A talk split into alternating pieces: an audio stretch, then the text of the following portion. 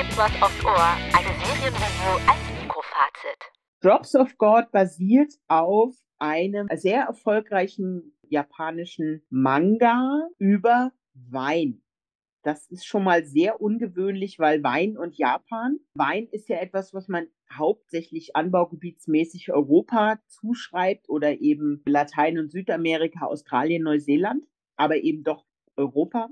Und in Japan hat vor 10, 15 Jahren hat das angefangen, dass die sich also immer mehr in der Gastronomie sich für Weine interessiert haben. Also für ganz hochpreisige Weine. Und dass da jetzt eine Manga über eine Geschichte, die im Weinuniversum spielt, kommt, hat mich ziemlich überrascht, muss ich sagen.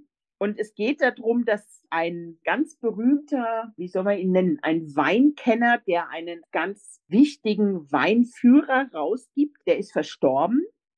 Und seine Tochter, seit einem Vorfall, den es in ihrer Kindheit mit ihrem Vater gab, von ihrem Vater getrennt lebt in Frankreich. Er lebt in Japan. Er ist Franzose, lebt aber in Japan. Und sie und ihre Mutter leben in Frankreich. Und sie erfährt, dass der Vater gestorben ist. Und der hat sehr, sehr, sehr viel Vermögen angehäuft durch diesen Weinguide, den er da immer es der wichtigste Weinguide weltweit war.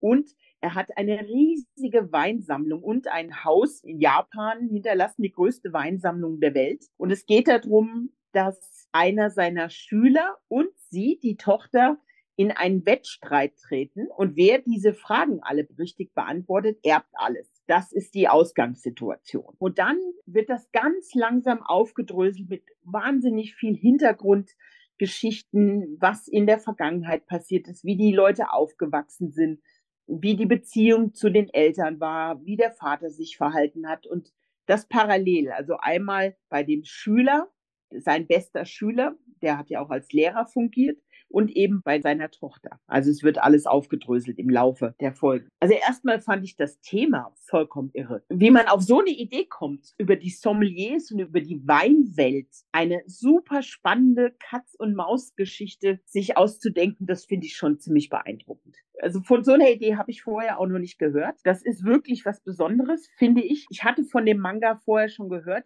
also ich glaube, der kam 2004 die erste Ausgabe raus und bis der lief bis 2014 und es gibt 44 Ausgaben. Also wirklich ein sehr, sehr, sehr erfolgreicher Manga. Also ich meine, die, die Grundgeschichte im Manga ist ein Tick anders, als sie sie dann in der Serie verbaut haben. Das ist nicht eins zu eins, würde ich sagen, von dem, was ich mich jetzt eingelesen habe. Aber im Grunde genommen macht es so, wie Sie es übersetzt haben, schon Sinn. Die Tochter hat eine sehr außergewöhnliche Fähigkeit, wenn sie Wein probiert, kann sie Farben sehen und teilweise hat sie Bilder vor sich. Also wer sich mit Wein ein bisschen beschäftigt, weiß ja, dass man aus Wein teilweise die Erde rausschmeckt wo sie angebaut ist. Du kannst Früchte rausschmecken. Du kannst zum Beispiel, wenn es ein Wein ist, der im Fass ausgebaut ist, im Barrikfass, dann schmeckst du dieses rauchige Holz. Du kannst Beeren schmecken, du kannst Schokolade schmecken, alle möglichen Dinge, die da in Weinen drinstecken können, wenn man sich damit auseinandersetzt. Und sie kann das dann, wenn sie einen Wein probiert, kann sie das sich bildlich vorstellen. Sie hat Bilder vor sich. Und der andere, also ihr Gegenspieler in dem Sinne, ist jemand, der das erlernt hat, also der das mit ganz harten Lehrstunden beim Vater, also bei diesem Verstorbenen, erlernt hat. Und für sie ist es etwas, was in ihr drin steckt, was sie als Talent mitbekommen hat, aber auch von ihrem Vater. Das sieht man dann in den Rückblenden als kleines Mädchen und das ist dann auch sehr kontrovers, zumindest mal ganz am Anfang, mitbekommen hat, weil er ihr auch so ein bisschen was beigebracht hat. Aber sie hat ein von Natur aus gegebenes Talent. Und das ist ganz speziell. Ich bin eh so ein Japan-Fan. Also alles, was japanisch ist, japanische Kultur, hat mich schon immer fasziniert. Auch die, die Gesellschaft mit ihren Hierarchien, das finde ich, ich bin zwar nicht einverstanden mit der Art und Weise, wie traditionell das oder konservativ das da noch ist in vielen Familien, aber es fasziniert mich trotzdem, diese ganze Kultur und die, die haben eine große Kultur für hochwertiges Essen und Trinken.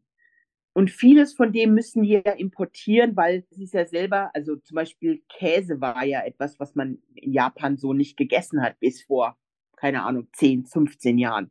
Und Wein, das hat sich ja auch erst entwickelt. Dass man das dann importiert. Und sie importieren eben dann die ganz hochwertigen Sachen. Da sitzen dann Leute bei Auktionen und zahlen für eine Flasche Wein in Japan, keine Ahnung, 30.000 Dollar. Und das finde ich interessant. Ich finde auch interessant die, die Vater-Tochter-Dynamik, aber auch die Vater-Mutter, also Ehefrau-Dynamik, also die ganzen Dynamiken, die es zwischen den Figuren gibt, ist spannend. Und wie die sich vor allen Dingen auch verändert im Laufe der Serie.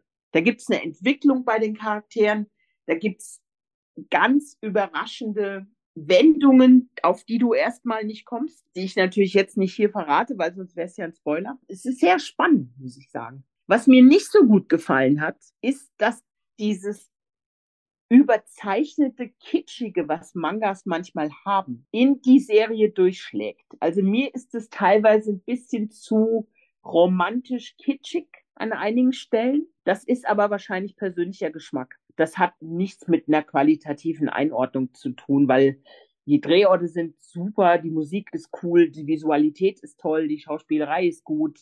Die ist nicht mega überragend, aber sie ist auch gehobenes Mittel, würde ich sagen. Und es ist eine vollkommen ungewöhnliche Geschichte, die man so noch nie gehört hat. Ich denke, die Serie könnte Weinliebhabern auf jeden Fall gefallen. Ich denke, dass auch Leute, die das Manga kennen, vielleicht sie mögen werden. Ob die, wahrscheinlich haben die dann immer einige Kritikpunkte, aber für die ist es auf jeden Fall was. Und es ist auch was für Leute, die sich einfach unterhalten lassen wollen, weil es ist schon ein bisschen eine Mainstream-Serie. Es ist ein ungewöhnliches Thema, aber der Aufbau ist schon so ein bisschen wie eine Mainstream-Serie. Also ich glaube, dass es schon breit gefächert sein könnte. Meine Bewertung für Drops of God ist acht von zehn Goldblums.